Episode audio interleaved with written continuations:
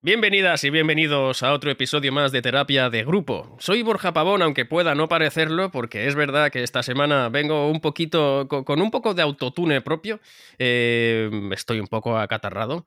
Pero obviamente eso no es óbice para poder seguir hablando de testimonios y de, pues, eh, anécdotas de personas anónimas, en este caso, que seguro que nos alegran un poco la vida y además eh, nos la hacen un poco mejor porque te hacen ver que realmente tú no eres esa persona, ¿no?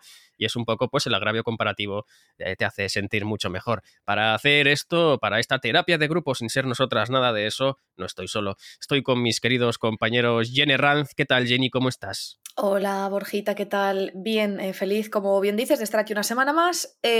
pues bueno, escuchando las desgracias de otras personas para que las mías parezcan un poquito más leves. Esa es la esencia del podcast y de hecho es anónimo para que nadie diga, hostia, esta persona soy yo, ¿no? Eh, aunque igual puede ser que alguna vez alguien lo escuche ah, y vea que es su testimonio. Pero bueno, en este caso, eh, creo que no va a ser así.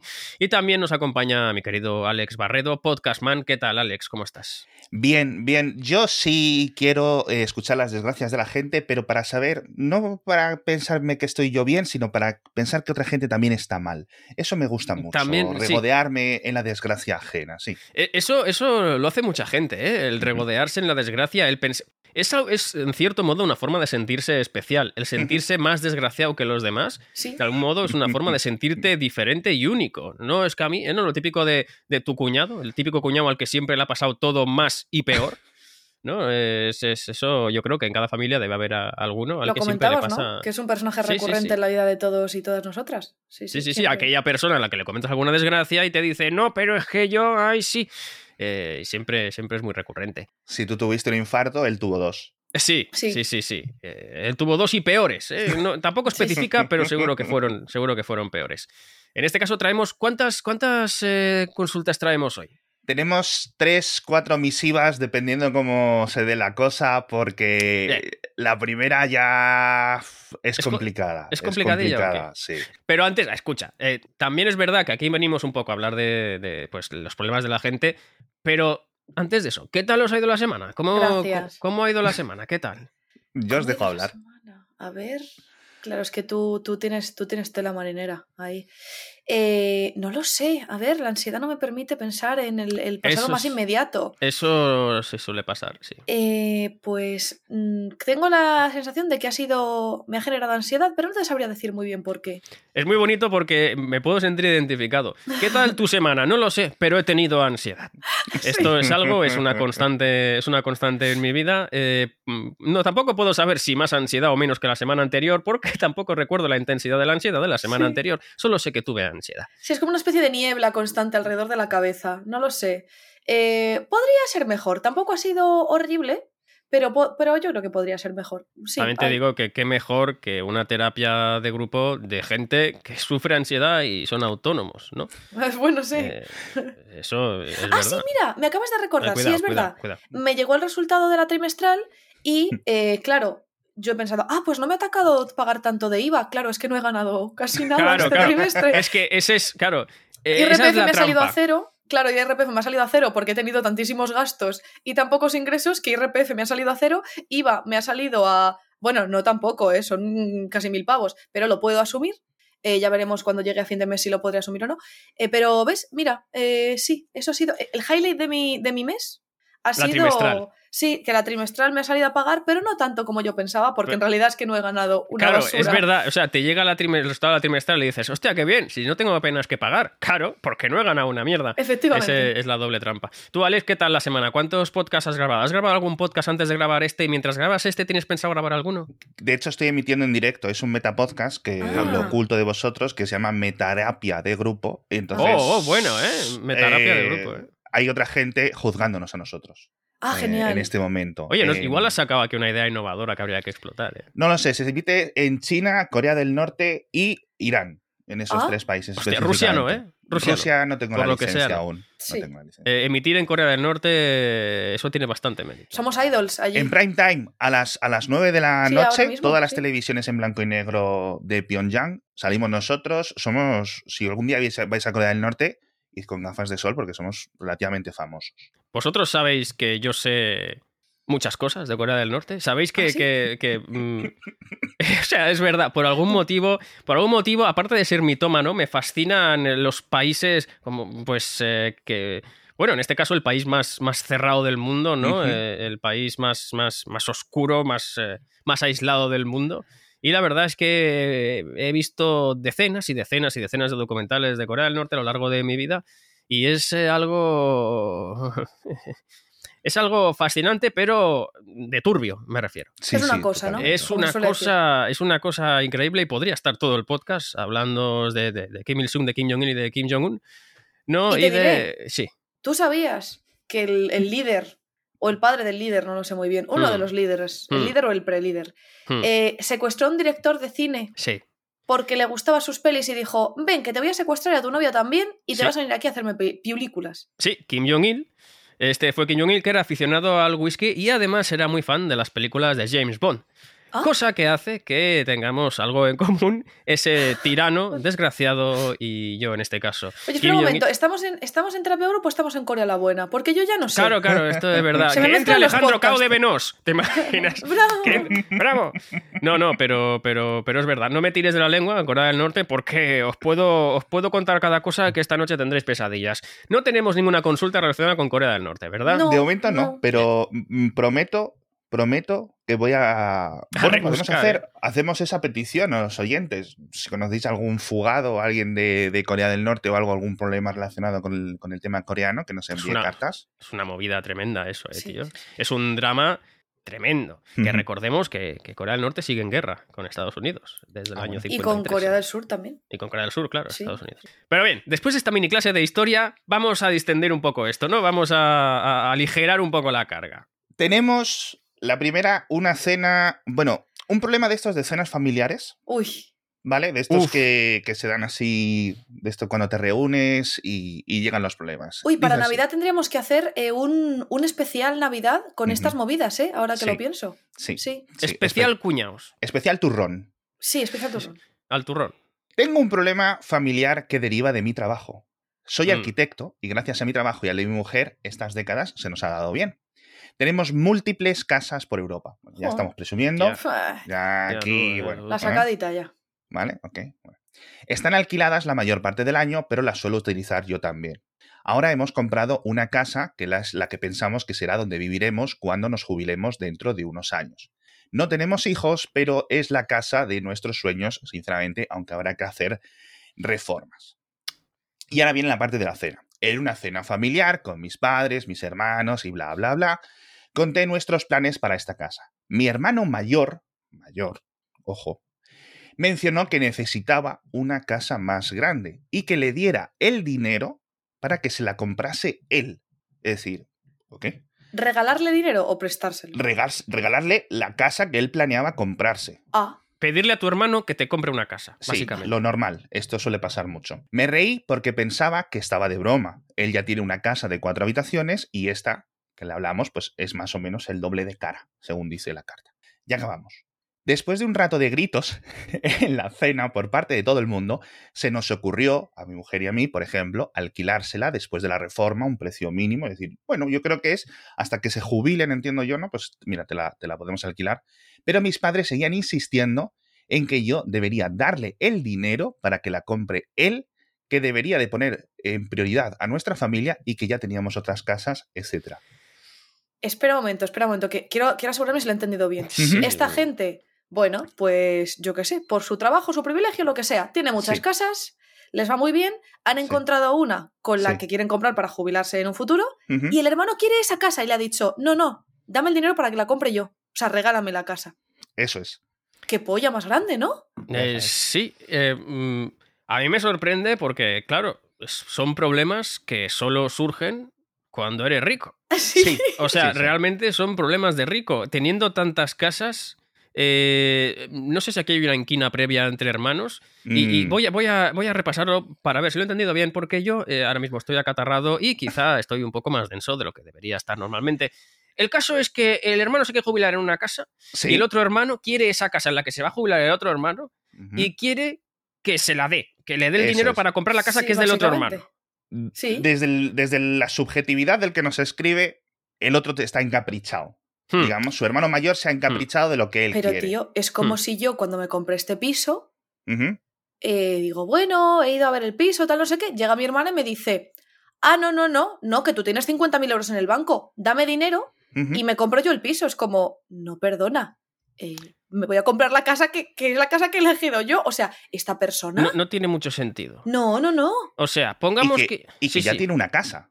Claro, el, el, hermano que pide la casa ya tiene una casa, pero se han caprichado con la casa del otro hermano, que es donde el otro hermano se quiere jubilar. ¿Es esto Juego de Tronos o qué está ocurriendo? Es un poco. Claro, yo, yo aquí veo eh, más una, una, venganza o cierta envidia, ¿no? Quizá el hermano tiene envidia de que el otro hermano sea exitoso y tenga múltiples viviendas. Eh, equiparémoslo un poco con cromos Pokémon, para la gente pobre, ¿no? Digamos que yo tengo muchos cromos Pokémon y mi hermano tiene unos cuantos cromos Pokémon. Yo tengo un Shiny que quiero vender y mi hermano me pide y me exige que le dé mi, mi, cromo del Pokémon Shiny. No, sería un poco este rollo, ¿verdad? Algo así. Pero por otra parte, el chico tiene una baraja llena de Shinies, porque ya tiene varias casas, que ese yo creo que es el meollo de la situación. Es decir, pero, esa en concreto, esa en concreto es como. Claro, no le puedo decir, oye, pues estamos pensando en mudarnos, tal, no sé qué. Eh, oye, ¿me podrías hacer un préstamo y me podrías ayudar un poco? O, de hecho, el hermano le ha dicho, te la alquilo barata, te la alquilo a precio amigo. Hasta que yo me jubile, porque dice que como tienen familia y tal, ¿no? En la carta creo que decía que necesitaban una casa tan más grande. Bueno, más grande de cuatro habitaciones, eh, no ha dicho por qué, pero entiendo que es porque tiene hijos y necesita un sitio más grande. Exacto, o porque le apetece, porque dice que la casa es el doble de cara de la que tiene actualmente su hermano. Vale, bueno, pues, pues, bueno, pero más cara no significa más grande ni más pequeña, eso depende de la zona, tal.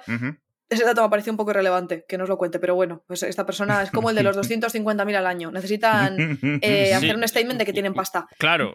Yo, vamos a ver, le he ofrecido alquilársela, yo entiendo que es porque tiene hijos y son, pues serán del Opus, ¿sabes? Que tendrán, yo qué sé, de estos que tienen 12 hijos necesitan más de cuatro habitaciones, porque, bueno, lo dice la que tiene tres habitaciones y vive sola. ¿eh? eh Perdona, tres habitaciones y varias hogueras también. Y varias, y varias hogueras, claro, para hacer mis rituales satánicos de pelirroja. Yo creo que lo de alquilársela vale, pides un préstamo, yo le pedí un préstamo a mis padres para hacer una reformita en casa para lo de las paredes y tal, de los vecinos. Vale, pero que, pero que quieras justo, que te, que te, que te compre, o sea, tu hermano se va a comprar una casa y tú quieres no solo esa casa, sino que te la compre a ti. Claro, claro. La casa que ha elegido para su mujer para jubilarse. ¿Pero qué te pasa en la cabeza? Ya. Sí. no sé, no sé, no sé, no sé. La solución está clara. La casa de cuatro habitaciones del hermano 2, pongamos el hermano que exige. El hermano 2 es el que exige, el hermano 1 es el que tiene. El hermano 2 tiene una casa de cuatro habitaciones, pero quiere eh, la casa en la que se va a jubilar el hermano 1. La solución es fácil, que el hermano 2 venda la casa de cuatro habitaciones al hermano 1 el hermano 1 le da el dinero al hermano 2 y con lo que el hermano 2 gana, vendiendo la casa de cuatro habitaciones que tiene, él le compra eh, la casa al hermano 1 y... Me he perdido. Sí, eh, realmente, claro, es que ¿sabes por qué nos perdemos? Yo creo que nos perdemos porque realmente no sabemos lo que, lo que piensa alguien que tiene tantas claro, Mi cerebro de pobre no puede, no puede gestionar más de una propiedad y pagar la hipoteca todos los meses sin querer suicidarme, básicamente. Tú imagínate si tener una propiedad ya eh, es, eh, estar al punto de, matarte a ti misma como persona eh, en cuanto a deudas, problemas. Tener tantas propiedades, supongo que es esa, esa, un poco el síndrome de Diógenes, ¿no? el acumular por acumular. Cuanto más acumulo y más tengo, más quiero y más me cuesta soltar. Sí. en este caso, em, ¿cómo era? Em, hermanizordio. ¿Cómo era el divorcio de...? Era suegrorcio. Suegrorcio.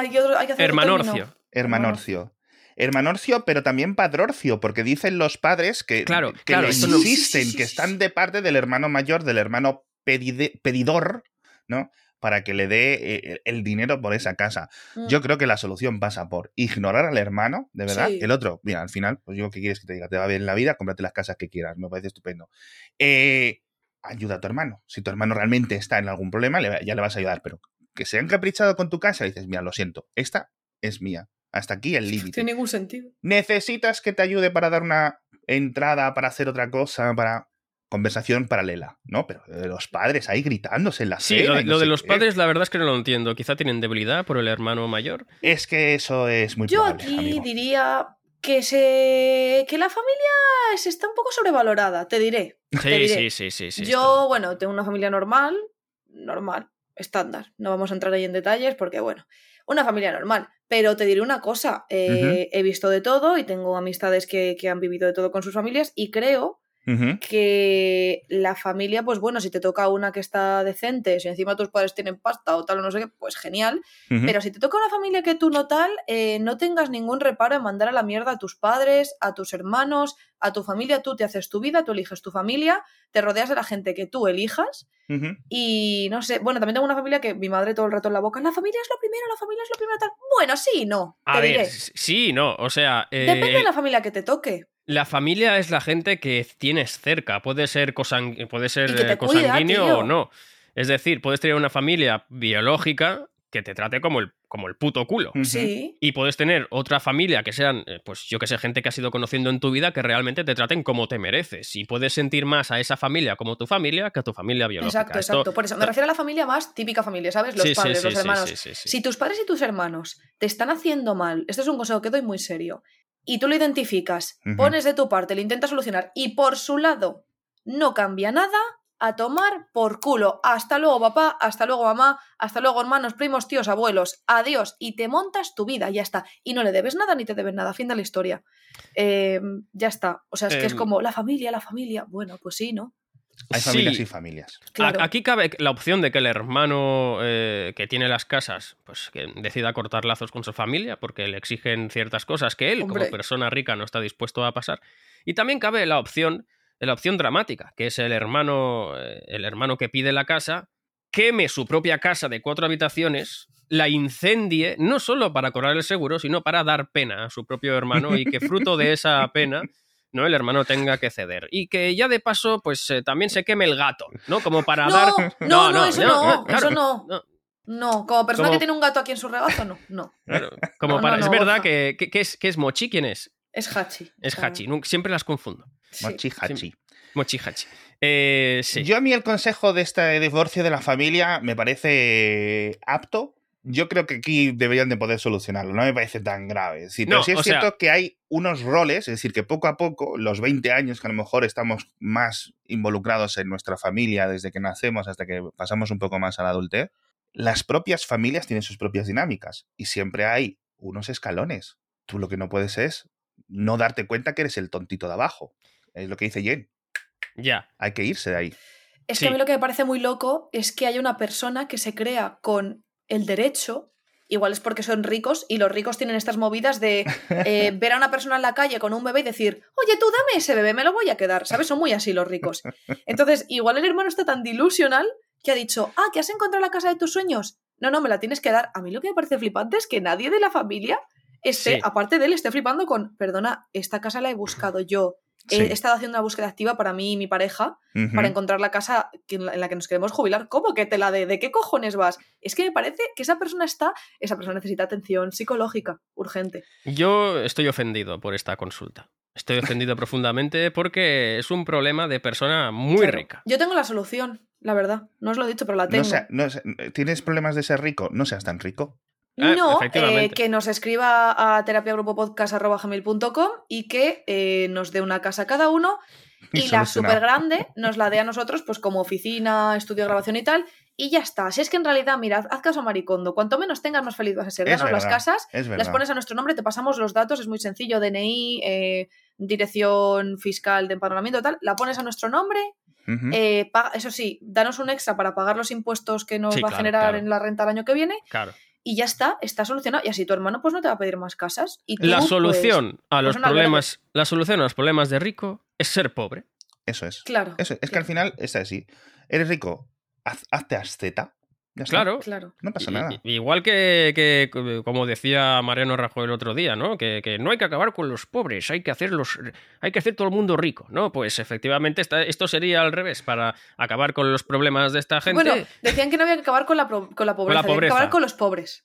Había que acabar con los pobres. defienden desde el Partido Popular. Paredón, ¿verdad? Claro, decía que la pobre... no hay que acabar con la pobreza, hay que acabar con los pobres. Eso defienden ellos. Yo me pregunto, si acabamos con los pobres, ¿Quién va a limpiar vuestras casas? ¿Quién se va a ocupar de criar a vuestros hijos? Porque vosotros, desde luego, no. Los, los, robots de Elon Musk. Ah, los robots, es verdad. los robots de Elon Musk. O sea, que los pobres tenemos el tiempo contado hasta que Elon Musk crea los robots. Claro, Bueno, vale. Pero es, es, imprescindible que para que haya gente muy rica tiene que haber gente muy pobre. Esto es el sistema cómo funciona y, es lo que hay. Por eso, que prueben un poco la pobreza extrema, que la prueben. Que iban un poco en la calle, yo creo que es una perspectiva un Campamento, 15 días en... Ser pobre, la experiencia. Yo les puedo como, vender un reality, como un reality show. Sí, sí. Bueno, como consejo a la gente pobre os diré, eh, si podéis crear un producto absolutamente magufo para sacarle dinero a los ricos, eh, hacedlo, amigas y amigos. Eh, esto es así. Bien, ¿os parece que vayamos con la siguiente? Sí, por favor. Yo estoy cansada de hablar de esta gente. Vamos con la siguiente. Esta es cortita. A ver. Hace poco me encontré por casualidad uno de mis fic. Aquí voy a aclarar. Los fic son fanfic, fanfiction, ficción escrita por fans. Un porque la gente que no lo sepa. es un cuentito que tú creas, pues mira, a ti te gusta mucho Daniel Craig como a Borja. Eh, y te gusta mucho, pues Angelina Jolie, que era compañera de reparto en Tomb Raider 1, y tú creas una historia con Angelina Jolie y Daniel Craig que se lían, que luego tú de repente entras en la historia y los dos son tus amantes, pero no saben, no sabes entre quién decidir. Estas movidas, ¿vale? ¿Dónde, puedo, leer, ¿dónde puedo leerlo esto? Próximamente mi Wattpad, ¿vale? Eso te iba a decir, y suelen ser hot. Y suelen ser muy hot. Claro, claro, claro. Sí, y, con, furros también. Claro, son las películas que tú te montas en la cabeza para por la noche el Vladimir, pero lo compartes con internet, ¿vale? El Vladimir, ¿eh? Sí, es básicamente el, el, Vladimir te refieres al juju, ¿no? O sea, el Vladimir es el acto de eh, animar el juju. El Vladimir es una paja y a dormir. Ah, vale, no lo sabía. Claro, eh, eh, claro podríamos Parece decir. nuevo en internet, Borja. No, no, claro, arrimar el castor, ¿no? En, sí, enjuagar, enjuagar, la mofeta, de acuerdo, de acuerdo. Sí, acariciar la jirafa. Acicalar el ornitorrinco. Efectivamente, bueno. Hace poco me encontré por casualidad uno de mis fic más populares subido en Wattpad, que es una plataforma que se usa precisamente para eso, para subir estos contenidos, pero traducido por alguien a inglés. No sé cómo sentirme. Por un lado aprecio que mis textos hayan gustado tanto, aunque sin mi permiso. Pero es que ese es el problema, nadie me preguntó y sinceramente podría haberlo traducido yo y que quedara como yo quería, porque la traducción es un poco desastre, hecha con Google Translate e incluye además imágenes raras cogidas de internet. ¿Qué hago? Bueno, mira, nunca nos había llegado una pregunta tan, tan breve hmm. y, aparentemente tan inocente, pero hombre, esta persona está molesta. ¿Derechos de autor? No sé. Ostras, los, bueno, em, ¿cómo se dice esto? Lo de, los, lo de las sombras de Grey empezó como un fanfic. Ah, sí. Sí. De, mm, de, lo de los vampiros, de Crepúsculo, eso es. Y luego le cambió los nombres, hizo ahí un editar y reemplazar los nombres y dice a la imprenta. Y a la vez, y a la vez, Crepúsculo salió de que la autora fue a un concierto de un grupo de My Chemical Romance o alguno de estos, se montó una película en su cabeza de vampiros y salió de ahí. Uh, eh, en fin, todo, todo nace de, otra cosa y así va y sigue, sigue. Sí. yo, em, yo, creo que está claro aquí ¿eh? la solución al problema. Esta persona dice eh, que se encontró uno de sus fanfics más populares traducido por alguien que no le acreditó, ¿no? Sí. Y que entiendo que en inglés el fanfic este también debió tener cierto éxito, teniendo en cuenta que era un fanfic tan popular en su idioma original. Sí. La solución está clara. Es crear la secuela del fanfic y justo en el clímax de ese fanfic poner acredítame, hijo de la gran puta. Que realmente el nudo de ese fanfic de la secuela sea eh, meterte con la persona que sabes que va a traducirlo otra vez y, que ¿Y si mientras. Te metes como personaje? Directamente. Oh, o sea, un metafanfic. El, malo del, el malo de la secuela es una traductora o un traductor eh, sin escrúpulos. Eh, que... roba fanfics populares de internet. Y se hace Vladimirs con los. Me gusta bastante. Me gusta bastante esta, esta opción. Porque la otra que no puedes denunciar esto. Igual sí. No, hombre, puedes spamear comentarios. En los comentarios de WhatsApp, supongo, puedes spamear eh, obra original esta, acredítame, pedazo de cabrón. Eso, es. Es la solución que le veo yo un poco. Sí. Pero también te digo que, ha hecho la traducción con Google Translate. Claro. Sí. Eh, que, lo traduzca, que lo traduzca ella, que lo suba como traducción y que intente reportarlo traducción a WhatsApp, buena. ¡Ah! espera, espera. Que mm. lo suba no solo como traducción, sino añadiendo contenido extra. ¿Sabes? Uh. El, el Director's Cut. Claro, en inglés, en español está la original, por ejemplo, en inglés eh, añades algo extra para incentivar que la gente que lo ha leído medio mal vaya y lo lea y lo lea bien. Y solución, la siguiente vez hazlo tú en castellano y tradúcelo ya directamente al inglés. Claro, claro, adelántate. sí, porque hay, muchos, hay muchos autores y autoras de, fanfics que son personalidades ¿Ah, reconocidas, ¿no? Sí, sí. Eh, yo, yo creo, sin saber yo nada de eso, que el mundo furro es especialmente aficionado a los fanfics. ¿Por ah. qué no? ¿Por qué no, amigas y amigos, hacer un fanfic de terapia de grupo convirtiéndonos a los tres en furros? Venga, sí. ¿no? yo soy una zorra. Eh, yo... soy una zorra. Como soy pelirroja, pues que me hagan, que me hagan zorra. Yo, ¿qué podría ser yo? Mm, es verdad, si fuéramos. Bueno, claro, pero es que los furros siempre son como lobos, o puede ser cualquier variedad de mamífero. Yo creo que puede ser. Yo he visto un subreddit de furros, pero que en vez de ser de cosas peludas, era como. Bueno, están los de dragones, los que mm. piensan que son. Y otros que son como animales acuáticos, eh, ah. tiburones y cosas así. Ah, no, no, no. Yo prefiero, yo prefiero lobos y tal. Me, pone más eso, yo creo. Mm. Dentro de que nada me ponen de eso, yo prefiero como ser una zorra sexy. Y ya, que ya lo soy en realidad. Ole, ole, Qué, seréis vosotros dentro de.? A ver, tenéis que elegir como lobos, perros, zorros. Eh, pantera. Tú eres una pantera negra. Rosa. Sí, ¿no? Te pega. Es que me gusta mucho la pantera. Te pega, sí, sí, sí, sí, sí, así con el pelo brillante, negro. Sí, ¿tú qué haz, lo de, haz lo de Wakanda, esto, a ver. eh, Pablo, no sé lo que es lo de Wakanda. No, no. ¿Qué es lo de Wakanda? ¿Hacer así y arrancarte la camiseta? No, no, Wakanda es, como algo así, ¿no? No sé, es apropiación cultural, yo no quiero, se lo dejo a la gente de Wakanda. ¿Tú qué serías, Alex? Yo lo tengo que decir. Eh, es que como eh, tienes el pelito así con un poco de canas, quizá un mapache muy mono, así como grande. No, los mapaches son increíbles. Eh, son súper listos. Hostia, un panda. Un panda. ¡Oh, los pandas tienen pinta de dormir mucho, ¿no? Total, eres un panda total. Sí, sí, sí, adorable. Sí, Panda, pantera y zorra. Sí. Bueno, entre pantera y oso perezoso.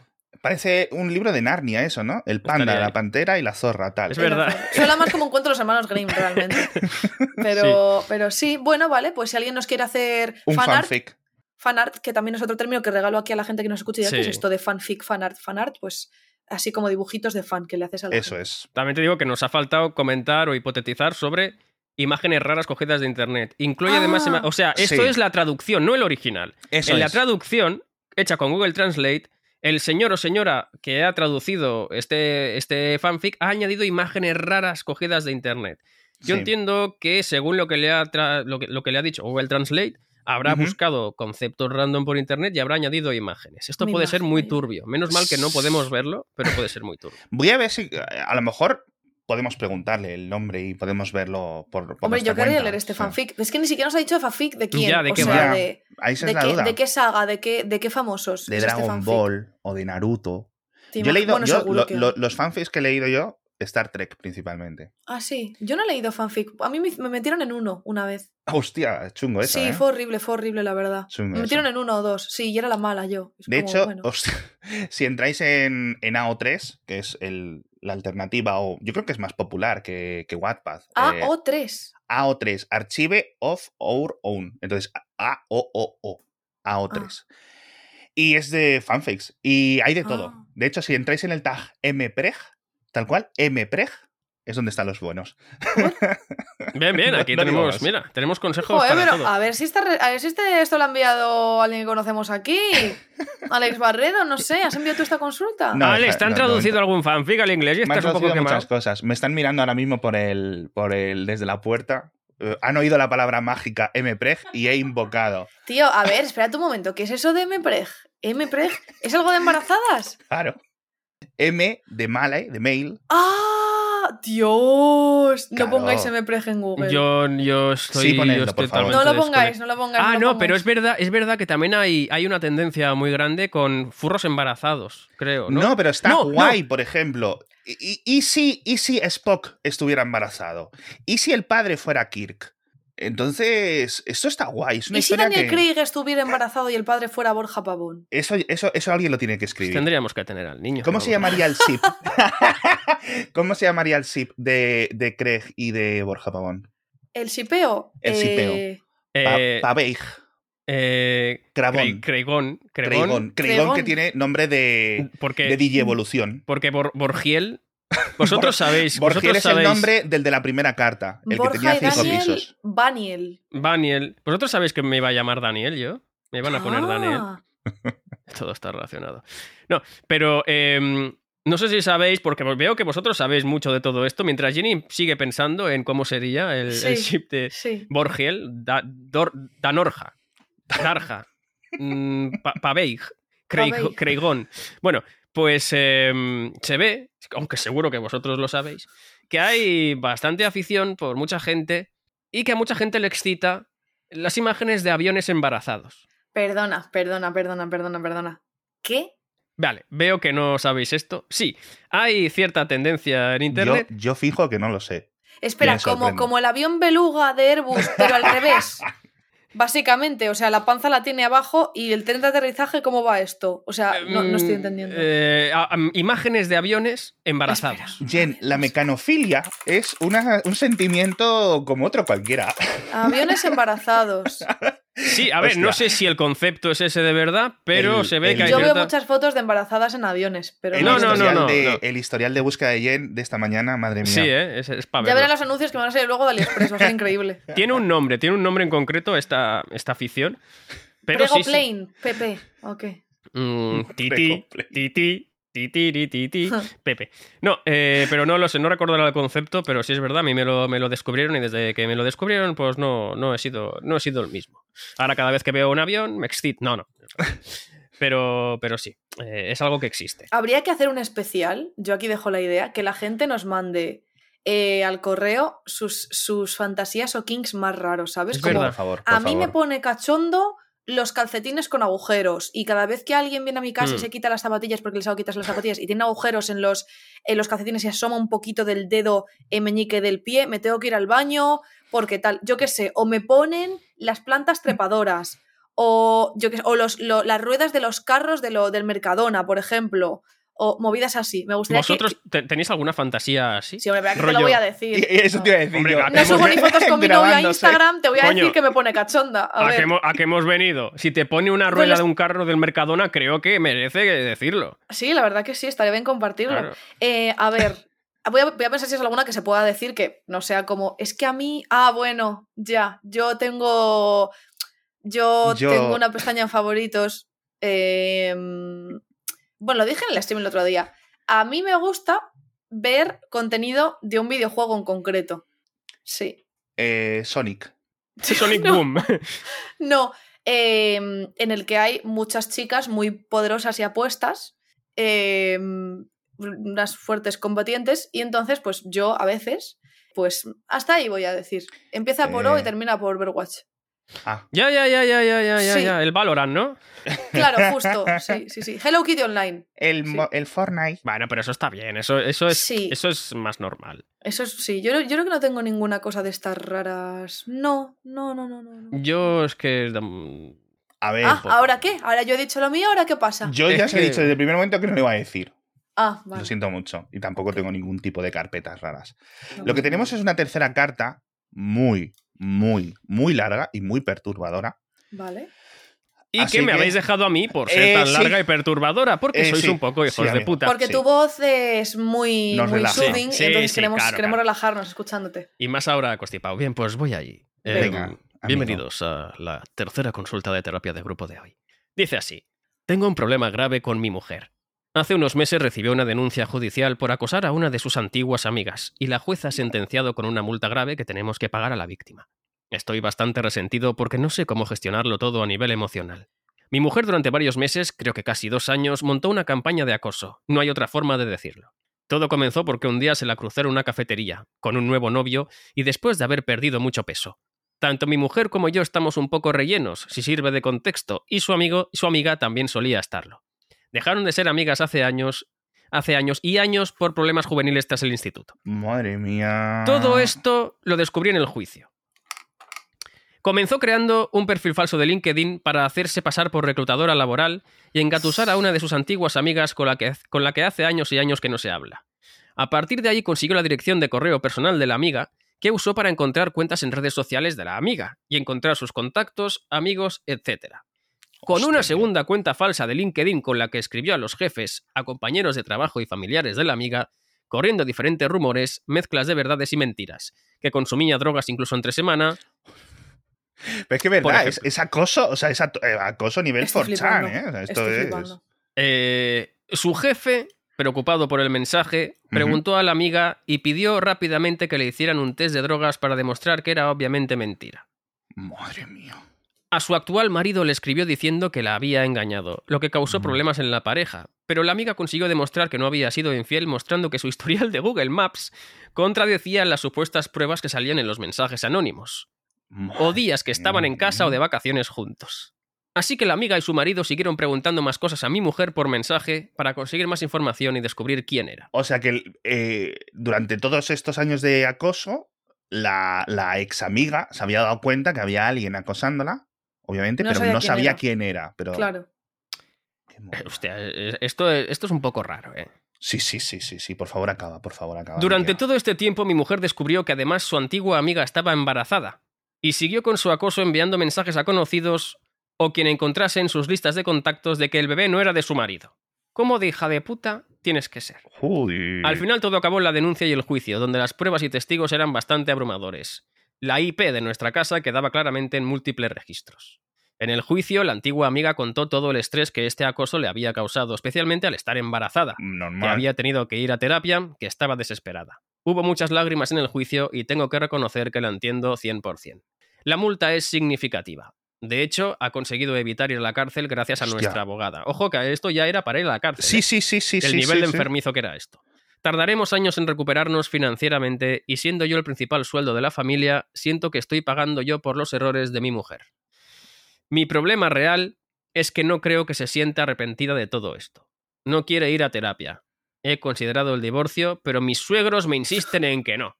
Los finales de las cartas siempre son me un giro que es como me importa tres pares de cojones, sinceramente. ¡Wow! O sea, teniendo en cuenta la gravedad de toda la carta, esto del final, de que obviamente ha considerado el divorcio. Pero, ah, como los suegros dicen que no. Pero, em, pero, ¿cómo que los suegros dicen que no? Vamos a ver, me insisten en que no. Pero esto, esto, ¿Y a ti qué te importa? O sea, ¿a ti qué te importa lo que digan tus suegros si te vas a divorciar de esa familia? De esa mujer y de su familia. Al final, a la, a la, mujer, más allá de este lapsus, entre comillas, de dos años de acoso y derribo criminal, la querrá y el amor. Vale, pero una cosa, una cosa. El amor no lo puede todo. Yo a mi pareja, eh, vamos, estoy loquita por mi pareja, me vuelve loca, tal, no sé qué. Y por supuesto, no, no hay ningún escenario en el que ocurriera esto, pero yo me imagino casándome con mi pareja. Y de repente me encuentro que ha pasado esto en los últimos dos años y yo no lo sabía, para mí eso se considera cuernos. O sea, para mí es lo mismo, que de hecho es peor casi que me estuvieras engañando con otra persona en relación y ya está, porque eso es de ser un, un guarro, una guarra, ya está, y una persona traicionera. Pero esto es ser una persona mezquina y malvada. ¿Por qué querría yo no solo compartir mi vida contigo, sino que he estado dos años con una persona que no sé quién era? Claro, claro, es que O sea, he estado dos años con una persona que yo creía que era esta, pero esa persona no existe. ¡Pof! Se ha disuelto. He estado dos años con esta pedazo de persona mezquina y malvada que ha agredido a otra y ha acosado y ha maltratado psicológicamente a otra persona. Sí. Simplemente porque ha adelgazado y tú no puedes soportar la envidia. Pero ¿por qué querría yo estar con alguien así? Imagínate si tenéis hijos, eh, lo narcisista que es esta mujer, cómo va a maltratar a tus hijos y cómo te va a maltratar a ti eventualmente. Hmm. Que esta persona estaba embarazada además. O sea, yo me entero de esto en el juicio se demostró que era real, o sea, no es, me ha contado una chica que una amiga... No, no, no, esta persona ha sido condenada y se ha demostrado claramente, o sea, esto es un hecho, ¿vale? Tu pareja ha hecho esto. Yo me divorciaría. Sí. Con todo, con toda la pena de mi corazón, con todo tal, porque, porque te quiero, pero la persona con la que yo he estado no eras tú, me divorcio. Sí. Eh, y de hecho, es que hasta, te, hasta yo te denunciaría también o intentaría, eh, vamos, poner todo en la tierra de por medio y los medios para que no puedas contactar conmigo ni hacerme nada, porque imagínate si se divorcia, lo que le puede hacer la otra. Y es que encima dice que no quiere la terapia. Yo me planteo estar con una, con una pareja que tiene un problema grave, sea este o sea otro, y hmm. mi pareja no quiere la terapia y yo lo siento mucho. Si tú no quieres ir a terapia por ti y por la gente que tienes alrededor, una, una de ellas yo, yo no estoy dispuesta a estar con una persona que no quiere trabajar en sí misma. Fin de la historia. O sea, eh, he considerado el divorcio. ¿Cómo he considerado? Ve al registro civil y, y, un abogado y hazlo ya. Yo no sé qué hace enviándonos cartas a nosotros, tenía que estar ya consultando bufetes. Eh, pero sobre todo, sobre todo, una cosa que dice Jen, obviamente él no ha tenido nada que ver o él no se ha enterado de todo esto. y claro, parte de lo que más le pesa, que yo creo que aquí me, sorprende un poco, que se haya centrado mucho en la pasta que hay que pagar. O sea, la pasta que hay que pagar, que la pague tu mujer. Ya Exacto. Divórciate y que quede claro por los abogados que ese dinero es pagar la responsabilidad de ella. Sí, sí, yo, hombre, yo creo que es difícil que fuese de otra forma a nivel, a nivel legal, ¿no? Pero. Pues no lo sé, pues es que no entiendo, no entiendo de. No sé si tú estás casado, Alex, o no, pero. Claro, pero no sé si cuando te casas, si esa bienes gananciales o compartidos o tal. Claro, eso habría eh, que... Bueno, pero este es un caso, supongo que es un caso. Si tiene que pagar, no es penal, es civil. Sí, yo creo que sí. O, al revés. sí, es civil. A ver, el, el, abogado que nos explique, por favor. No, no, no, O sea, bueno, penal, bueno, espera, penal, porque también le han condenado a cárcel. ¿Pueden ser las dos a la vez? Eh, depende de dónde. Ah, bueno, han logrado esquivar la cárcel. Entonces, igual no han ido por lo penal, han ido por lo civil directamente. Y es como eh, cargos de cárcel no, pero multa entre las partes. O sea, una para la parte. Hmm. Depende de. esto depende del país que sea. Pero. Pero también es verdad, es que aquí hay un problema muy grave. Aquí hay un problema psicológico grave eh, no hablamos de algo baladí, una palabra que me gusta mucho, por cierto.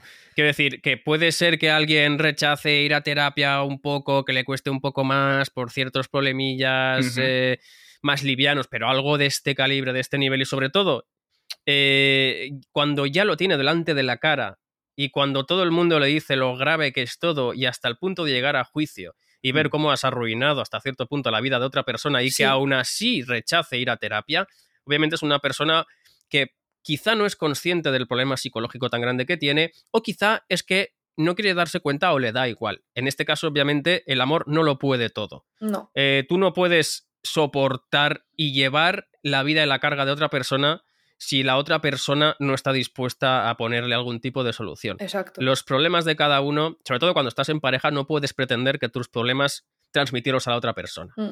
La otra persona puede estar para ayudarte, para comprenderte, para ayudarte en el proceso, pero no puedes trasladar tus problemas a la pareja, ¿no? Y en este caso no son problemas eh, como, pues me veo un poquito gordo, mm, me cuesta salir a la calle, me pongo... Esto es un problema muy grande, muy gordo. Es que han sido dos años de dos años, además. No es una cosa puntual, bueno, insultó a alguien por internet, ¿no? ¿Quién no, no, claro, claro. No, no, pero, pero además que es eso, es lo que decía Jenny, que, que es descubrir a una persona que creías conocer. Eso es. O sea, descubrir que no conoces a una persona que creías conocer y que ha hecho todo esto eh, seguramente fruto de una frustración muy profunda, de algún trauma, de lo que sea. Pero hmm. insisto en que eso no es excusa ni justifica, por supuesto, nada. Y esto ya lo hemos dicho alguna vez, ¿no? Pero haberlo pasado mal en la vida no justifica tratar a los demás como una mierda. Yo divorcio desde el segundo párrafo, algo así. No, pero es que divorcio, es que todo acaba en divorcio aquí. Eh, en cierto, en mayor o menor medida, todo acaba en divorcio. Sí, porque esto no hay comunicación que lo solucione. Como decimos otras veces, la comunicación lo arregla tal. No, no, no, no, no. O sea, no, creo que se sienta arrepentida. Si no lo crees, tú que la conoces bastante bien, creo que lo ves claro, que es que no se siente. No quiere ir a terapia, no siente arrepentimiento. Encima ella dice, bueno, como yo aquí no ocurro y tal, curras tú, paga tú la, Eso es. Te va a arrastrar la miseria esta persona.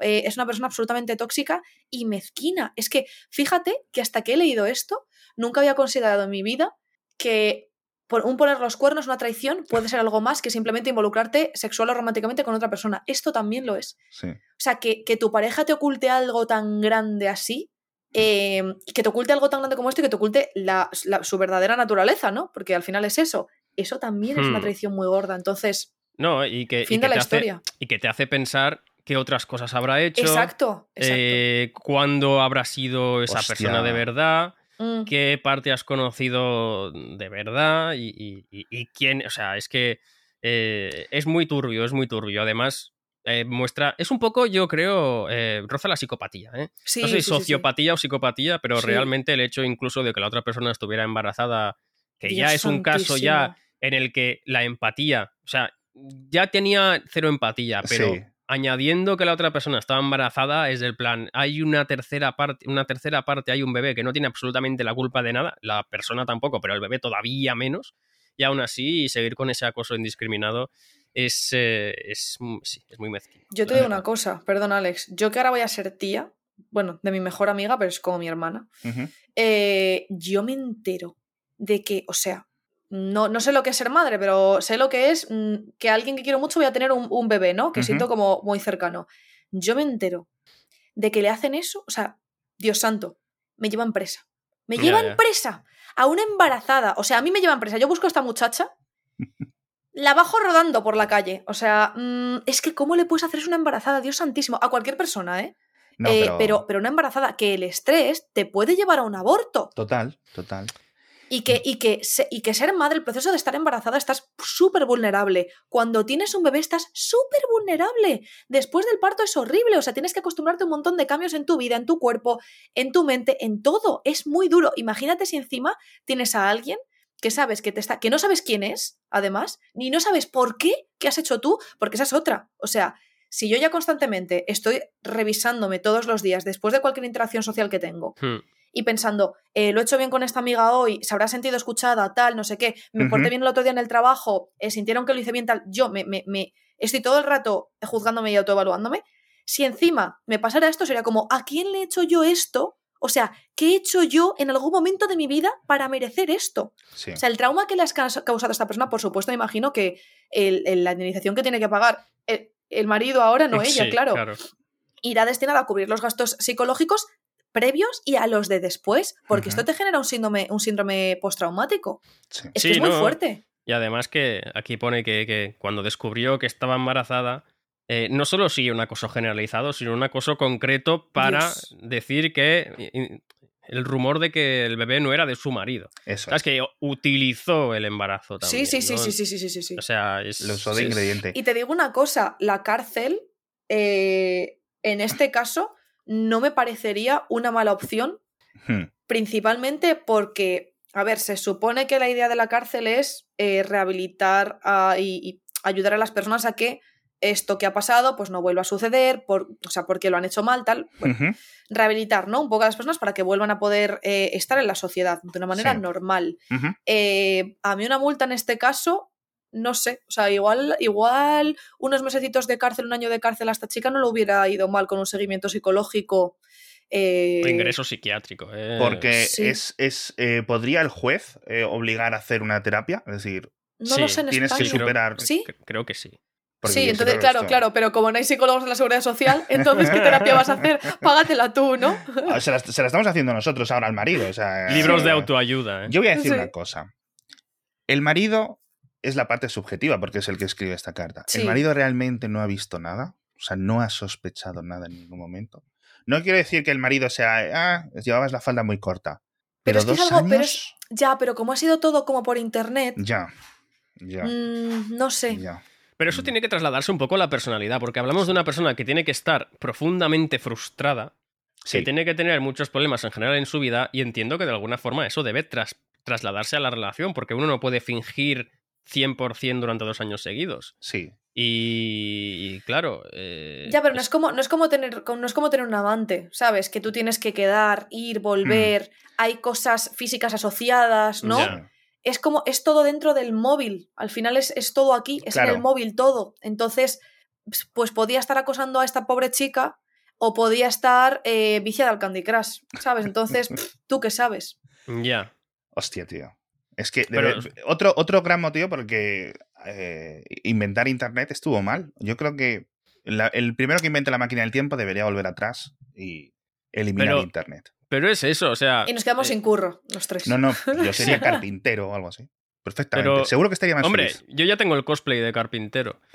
Eh, pero. Pero. No sé, sí que es verdad que también, a ver. Internet depende de cómo lo uses, no es como un cuchillo. El cuchillo en sí no es malo, depende del uso que le des. Entonces, Internet nos ha dado cosas muy buenas, pero obviamente nos ha dado cosas muy malas, pues, como esta persona. ¿no? Eh, yo, sí, yo, sí, considero que Internet es netamente malo. ¿eh? que, conste en acta para las O sea, dentro de, los, de, la, de la New Age, de los filósofos, ahora ya no es el hombre es eh, inherentemente malo, es como Internet. Es malo por sí, se vuelve malo yo, creo que, yo creo que Internet es una herramienta muy guay, pero que los humanos somos los que estamos eh, absolutamente Claro, eh, esto es como la inteligencia artificial aquella que creó Microsoft en Twitter, ¿no? Para que se nutría de las interacciones con la gente para tener una inteligencia propia y que acabó siendo racista, fascista. ¿De verdad? Sí, sí, sí. Eh, estuvo, estuvo, analizando comentarios de Twitter para tener una, una personalidad propia y acabó siendo una inteligencia artificial xenófoba y fascista que Microsoft tuvo que, tuvo que eliminar. Entonces sí que es verdad que Internet es, eh, es, una herramienta muy buena, pero es que quizá el ser humano es en gran parte mezquino. No digo que no haya, por supuesto, gente eh, genuinamente buena o con buenas intenciones, pero quizá es que la mezquindad es una parte indivisible del ser humano y por eso, por muchas buenas herramientas que tengamos y podamos hacer cosas buenas con ella, que las hay y no dudo que se hagan, pues eh, siempre estará la contraparte y suele pesar más lo malo que lo bueno, ¿no? Suele tener más peso lo malo que lo bueno. Así ya, que... yo, estoy teniendo aquí un, pensamiento un poco filosófico, pero lo vamos a dejar para otro momento porque estoy pensando eh, claro, nosotros hemos, hemos, determinado que X cosa es mala y mezquina. Em, y al final, por ejemplo, los animales pues no son malos, ni, ni buenos, ¿no? Eh, hacen las cosas que hacen pues por, porque tienen hambre o porque, eh, yo qué sé, porque quieren que su grupito de, de, de, primates sobreviva o tal, no sé qué. Al final los humanos hacemos lo mismo, ¿no? Lo que pasa es que la cabeza funciona de otras maneras. La cabeza de esta muchacha ha determinado que si atacaba a la otra, ella se iba a sentir mejor, con lo cual iba a ser un beneficio para ella con lo cual su supervivencia estaba por encima de la otra muchacha. Por supuesto, los humanos, con nuestra inteligencia y nuestros, y nuestros valores, pues hemos determinado que hay cosas que se pueden hacer y cosas que no, ¿no? Pero no sé, ¿somos malos o simplemente es como lo que, lo que interpretamos por supervivencia? No, bueno. Eh, no sé, eh, estamos, vamos, estamos poniéndonos un poco maquiavélicos para. No, no maquiavélicos no. Pero estamos poniéndonos un poco en la piel de, la acosadora. no, no, para nada, para nada. ¿eh? yo no lo justifico. Y a mí mi conciencia jamás me dejaría, ¿eh? Jamás. Pero sí que es verdad que el egoísmo forma forma parte de la supervivencia, pero es que hay, hay, que diferenciar.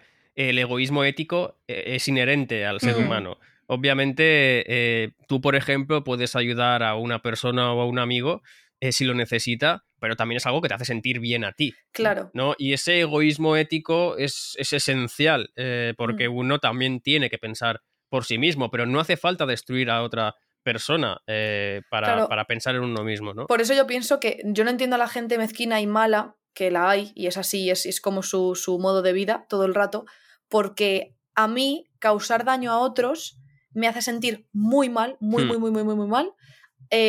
hacer algo que socialmente o moralmente es incorrecto me hace sentir muy mal. Y en cambio, en cuanto tengo una interacción al día de he podido ayudar a esta señora con las bolsas de la compra, he podido ayudar a esta persona con cualquier tipo de discapacidad, pues no sé, de cualquier tipo a X cosa, he ayudado a una amiga porque tal, eh, he, aportado algo bueno, me hace sentir súper bien y, además, cuanto yo más aporte las vidas de otras personas, más felices van a ser esas personas. Si todos hiciéramos lo mismo, eh, seguiríamos progresando y construyendo cosas bonitas, ¿no? En lugar de quitar. Entonces, no entiendo por qué la gente mala, o sea, supongo que su cerebro funciona de otra manera y reciben serotonina y oxitocina a raíz de infligir daño en otras personas, ¿no? Lo Supongo sé. que Yo no lo entiendo mucho. Claro, esto, el, psicópata nace o se hace. Esto ya, bueno, es otro tema, ¿no? Eh, eh, Estamos muy profundos, ¿eh? No, pero es verdad que eh, las personas malas, o entendidas como malas, Puede ser que hayan tenido experiencias traumáticas, que no hayan sabido gestionar, experiencias extremadamente traumáticas, que por supuesto no justifican bajo ningún caso su comportamiento, pero que no sepan de ninguna otra forma gestionar eso y que la única forma que tienen de interaccionar con el mundo a través de esos traumas es con la violencia o con eh, la humillación o degradación de las otras personas. Entonces, hay, hay gente mala de verdad, inherentemente mala ¿O son las experiencias que han vivido las que les han llevado a comportarse porque desde su punto de vista quizá está haciendo algo bien? No lo sé. Es que yo creo que claramente para esta persona, decir, parece que no es una, una maldad generalizada, en plan, trato mal a los camareros, trato mal a, la gente random por la calle, sino es en plan, tengo una obsesión con esta antigua amiga del instituto o de cuando fuera sí. y ya está. Así mm. que. Que no sabe gestionar. O sea, ha sido, o sea, el germen ha sido la envidia. Eh, bueno, que es, que es, un tema como muy tratado en general en la literatura, en la ficción, ¿no? Hasta dónde lleva la envidia o hasta dónde lleva la venganza o hasta como temas grandes. Sí, sí, sí, sí, Pero esta, eh, claramente a esta persona la envidia le ha comido por dentro y yo creo que de alguna manera, me estoy poniendo yo un poco aquí terapeuta, pero igual este chico, yo creo que si comenta el tema precisamente de los dos, eh, tenemos un, par de kilos de más, tal, no sé qué, esta chica ha adelgazado mucho y de repente tal, yo creo que es un tema con ella misma que ha proyectado en la otra y ha sido como, Dios mío, esta cosa que yo siempre he querido tener, que es tener un cuerpo más normativo, esta chica mm. lo ha conseguido, encima le va súper bien, yo sigo atormentada por no conseguirlo entonces, eh, voy a atacarla a ella en lugar de, responsabilizarme a mí misma de mi cambio, de mi propio cambio, si es que lo quiero. Eh, pero Dios, ha En lugar de enfocar las fuerzas en cambiarte a ti mismo, lo enfocas en intentar destrozar a la que otra Que es mucho más fácil, porque eh, perder peso es una cosa que no es nada sencilla, ¿eh? eh, aunque, aunque te lo propongas. Entonces, mm, pues wow, eh, qué, pena, o sea, qué pena, la verdad. Pero podemos acabar, podemos acabar este episodio de terapia de grupo con un proverbio chino. Eh, recordad, gente, antes de vengarte de alguien, cava primero dos tumbas. Es un proverbio, gracias, que os ha parecido bien. sí, sí, la verdad que sí. Qué bonito. Así que recordad que la venganza no lleva a ningún lado. Te refieres para la madre y para el niño que ha tenido, ¿no? Hombre, hombre, Jenny, ahora me has hecho imaginarme el feto ahí enterrado. No, no, no, no. ya, de verdad, nace el niño dice, joder, quería darle como un tono ahí de humor negro, no me ha quedado bien. No, sí, ha quedado bien, ha quedado bien realmente porque aquí, aquí ya sabéis, amigos, que eh, hay espacio para la reflexión y hay espacio también para el crapulismo. Y si de algo sabemos nosotros tres es de ser un poco crápulas y de hacer ver que reflexionamos de cosas de las que no tenemos ni idea.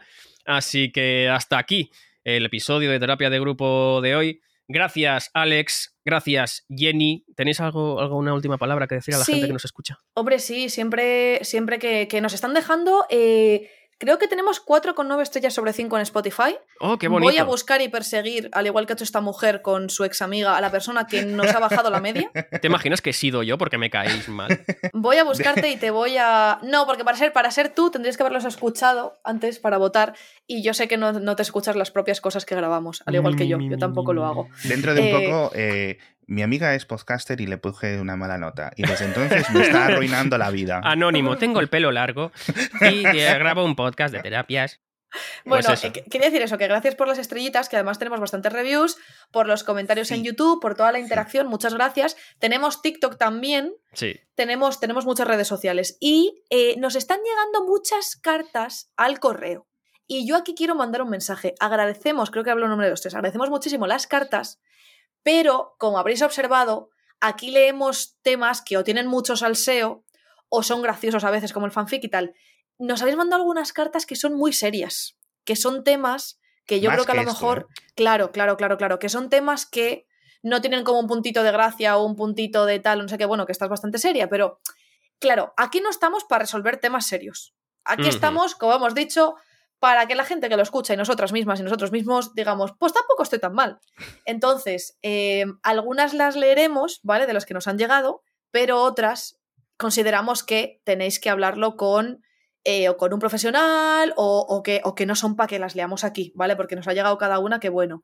Entonces, si nos queréis contar, pues aquella vez que vuestro cuñado eh, se cagó en los pantalones en la cena de Navidad y luego vuestra suegra vomitó eh, y luego vuestro hijo cogió el vómito, hizo un ritual con ello y ahora os ha tocado y lo la lotería. confundieron con el mus. Claro, pues perfecto. Pero hay cosas que. Eh, a ver. Os responderemos en privado. En sí, exacto, exacto. Eso es. Pero bueno, que nos sigan mandando cosas, sobre todo si son salseantes. Eso es lo que más nos gusta. Vale. Porque si hay, una moraleja, si hay una moraleja genérica que podamos aplicar. Eso. Eso, eso. Pero que estamos muy agradecidas en cualquier caso de, de, vuestra recepción. Y de que os guste. Así que nos, nos escuchamos la semana que viene. Cuidaos mucho. Besitos. Feliz semana. Chao, chao.